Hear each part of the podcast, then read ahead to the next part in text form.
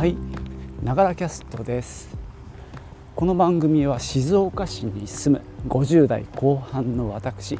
笹幸が日常や仕事で感じたこと考えたことなどを台本なしで通勤途中に歩きながら発信しています。今日もよろしくお願いします。あーなんか家のそばの工事現場に小高い山ができてまして砂の。そのてっぺんにこうなんだろう重機が乗ってるんですけどすごいですね。自分でこう山を作ってその上に乗ってくわけね。これはすごい。さて昨日ちょっとお話ししたユニクロのプラス J なんかすごい評判だったみたいですね。お店もなんか激混みでオンラインもオンラインストアの方もパンクしたぐらいの話を昨日聞きました、えー、実際ですね、えー、各チャンネル MB さんは、えー、ベスト5っていうことで5種類紹介してで大山俊さんはなんかね 残念なことに整理券もらったら3時午後3時の入場で2着だけ購入したらしいです。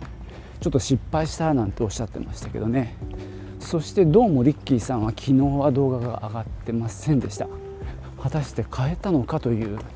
逆に興味も湧いてきましたね。どうも今回はめちゃくちゃ、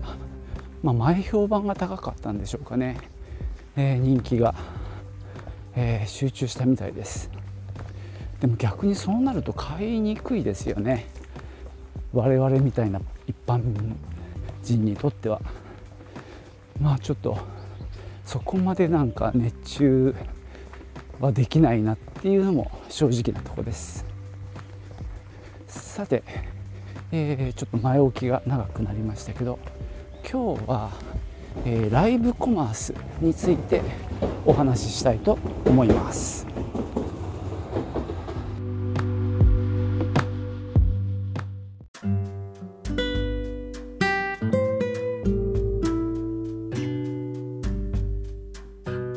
えー、まずですねライブコマースって何だっていうお話なんですけどもまあライブ配信をしてその商商品をこう、まあ、出演者が紹介するわけですね。まあ、簡単に言うとテレビショッピングみたいなものなんですけどもその注文もそこのなんだろうアプリ上でできるようなイメージでしょうかね。まあ、僕も、えー、その専門のサイトライブコマース専用のサイトっていうのが中国にはきっとあるんでしょうけど使ったことがないんです。いません。予想なんですけども、まあ、とにかく出演者がこう商品の魅力を伝える、まあ、ジャパネット高田みたいな感じでしょうか。実際はもっとラフだと思いますけどね。あれはテレビで作り込まれてるけどももうちょっと例えばインスタのライブみたいな、えー、手軽な身近な感じだと思うんですけどねでその中でその商品を買えるみたいな仕組み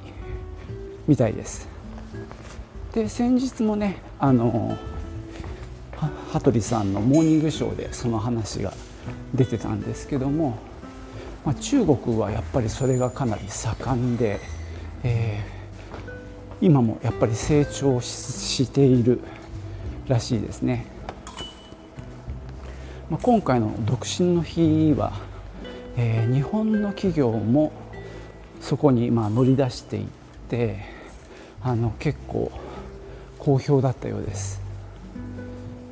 まあ、分析としては結局まあ日本に行くことができない。でそこでいろいろ買おうと思ってた、まあ、富裕層でしょうかね中国の。まあ、行って買えないんでライブコマースで買うみたいな流れがあった。みたいです。でまあ日本例えば資生堂さんがねテレビに出てましたけどもちょっとあの偉い人あの役職のあについてるような、えー、人が、えー、わざわざそこでライブで商品の説明をするっていうことで、まあ、中国でも話題になったみたいです。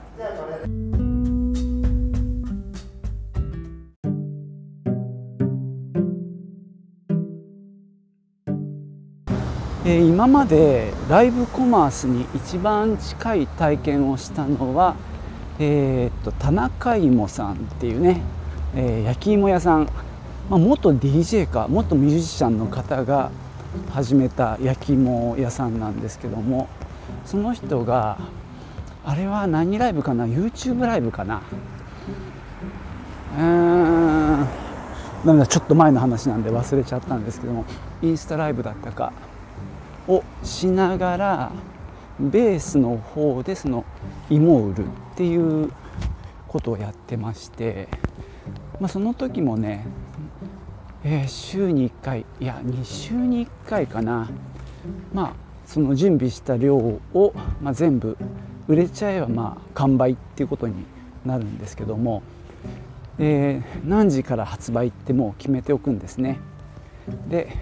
えー、ライブの方はもうその前からちょっと、えー、始めててまあいろいろその見てる人と会話をしながらまあ焼き芋の良さなんかを話してで時間が来たらあのスタートみたいな感じになります。で当時今は知らないんですけどもやっぱりすぐに即完売みたいな感じでみんなそのベースに入ってもちろんアカウントを作ってなんだろうカゴに入れる直前の状態で待っていてでスタートしたらすぐにこう買っちゃうみたいなことでまあちょっとねこう本当に1秒を争うような感じで購入してましたね。でね、まあ、この辺がライブコマースの面白さなんですけども変えましたみたいなコメントがそのライブの方につくんですよ。でしばらくすると変えなかったとかまたやってくださいみたいなコメントがわーって入ってきてこう盛り上がるわけですね。でまあ買って食べた人の感想なんかも入ってきてて、えー、この間買ったの届きました。美味しかった。みたいなそういうやり取りをしてましたね。まああれが一番ライブコマース感がありましたね。でただ一方通行で物の説明をするっていうのがまあテレビショッピングじゃないですか。そこのところがですねまあその参加してるライブ視聴者とこうコミュニケーションを取りながら、えー、物を売っていくっていう形がやっぱりこれが盛り上がるんじゃないかなってその雰囲気を味わうことができました。まあその田中さんって結構、まあ、かっこいい可愛いい系の男子でなんせサロペット着てますからね。あの結構可愛い感じの男の子でまあ音楽やってた時からのファンもいるんじゃないかなって思うんですけどね、まあ、そんな彼だからこそ、まあ、ライブ配信も盛り上がるのかなっていう気もしたんですけどね。で今度はそのお芋を食べる生配信なんかもやっててね、まあ、そこもやっぱりコミュニケーションの場になってました。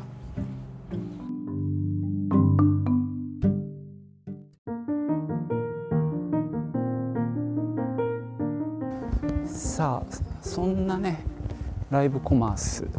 ですけどまあ中国でもね盛り上がってて日本でまだ決定的なプラットフォームがないんじゃないかなと思います、えー、楽天あたりはねやってるらしいんですけども、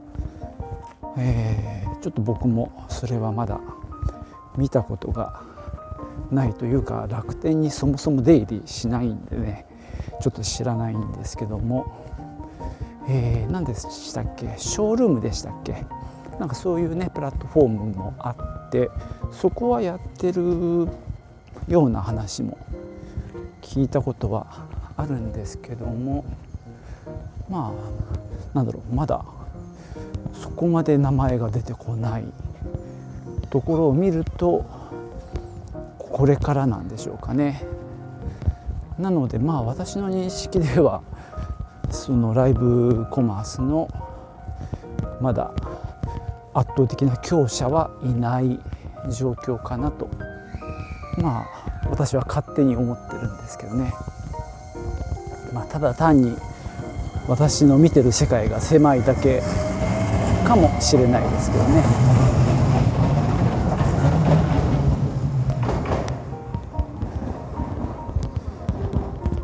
まあいずれにしても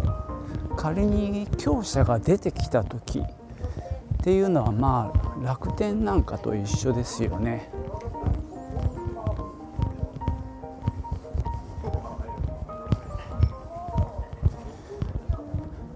まあそれなりに高い手数料を取られてまあそこに加盟している店が商売する形になると思うんですけどもうんなんとなくね同じパターンで考えると、まあ、うちみたいに仕入れて売ってるような、まあ、利幅がそれほど多くないところは何て言うかちょっとアホらしいような商売になる可能性もありますよね。まあ、そんな先の話を予想してもしょうがないんですがまあライブコマースがこう一般的になって売り上げが立てば立つほどプラットフォーマーもまあそこで儲けようとするでしょうからね。なのでまあ今まだ、えー、スタンダードがない状況なのである意味こう何が出てもおかしくない状況とも言えるので、まあ、ある意味混沌としてるのかもしれないです。ま、そんな中でね、まあ、今回、えー、静岡市の IT 補助金でまあ打ち出したのが実はそれなんですねライブコマースを、まあ、自社でやりたいっていうことでまあ機材関係を申請しました。まあこれが通るかどうかはわからないんですけどね。まあ通ればありがたく実行させていただこうと思いますしまあ通らなくてもまあ機材をそんなに買わなくてもある程度はできるかなっていう気もしてるので、まあ、これはちょっとこれから試行錯誤していこうかなと思います。そういえばあれですよね。さっき思い出したんですが、まあ、プラットフォームがまだないっていう中でベースが前はそのベースライブっていうサービスをやってたらしいんですよね。そのライブコマースができるような。ただそれが何だろう。うちがベースを使ってた夏頃にはもうやめちゃった感じになっててまあ結局はうまくいかなかったんだなっていう認識でいますなんでまあそれもあってねこう日本ではまだこう流行ってこないのかなっていう感触を持ってるわけですね。まあ今になって思うとそのベースあたりがそれをやれば構こう使いやすいんじゃないかなと思うんですけどね。一体何が問題だったんだろうと思います。まあそんな感じでねえー、ライブコマースはまだまだ未知数ではありますが、まあ、ちょっとね、えー、試行錯誤してみる価値はあるんじゃないかなと思ってます。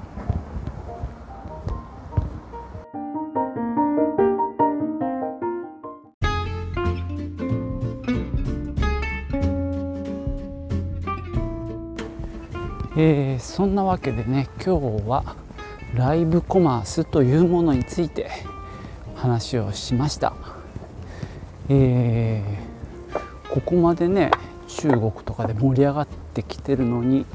日本ではなんとなく盛り上がってない気がするのはなんでなんでしょうね。さっきのベースのライブもねなくなっちゃった。ここが何かあるのかもしれないですね。だから私もこれから来るんじゃないかとまあ思ってるんですが来ないかもしれないですね。とはいえ、まあ、ライブ配信をするとか、まあ、動画で、えー、物の良さを伝えるあるいはこう質問なんか交えながら会話をしながらものの良さを伝えていくっていう手法そのものはおそらく盛んになっていくんじゃないかなと思われます。なんでまあそういう意味ではねまあ一か八かでちょっとトライしてみるっていうのもいいような気がしますでその一方でやっぱ今 SNS とまあ EC がくっつくっていう流れもなんとなく加速してる気がするんでむしろそっちをやった方がいいんじゃないかっていうのはちょっと焦り気味で考えてます。まあ、インスタグラムがねその典型で、まあ、商品が写真の中に出てきた時にタップすると、まあ、インスタのショッピングページに一旦飛んでからさらにもう一回行くと自社の EC サイトに飛んだりできる機能ですね。まあ、これがだんだん便利になっていくんじゃないかっていう話もあるのでちょっとうちはそこをちょっと出遅れちゃってるんで、まあ、そこはちょっと挽回しなきゃいけないかなって思ってます。まあ、あと Facebook もそうですね Facebook の方もやはりそういうショッピングの機能を、えー、持ちつつあるので、まあ、その2つは、えー、ほぼ一緒なのかな。多分 Facebook の、えー、商品カタログを使ってるのでおそらく同じじゃないかなと思うんでそこはね早々に整備する必要がありますね。今インスタ見てるとやっぱり、まあ、同業の同業他社さんも割ともう積極的に使ってますからね。まあちょっと出遅れてじゃいけないなと思ってます。まあそんなわけでね今日はこれで終わりたいと思います、えー、最後までお聴きいただきましてありがとうございました。ではまた。チュース。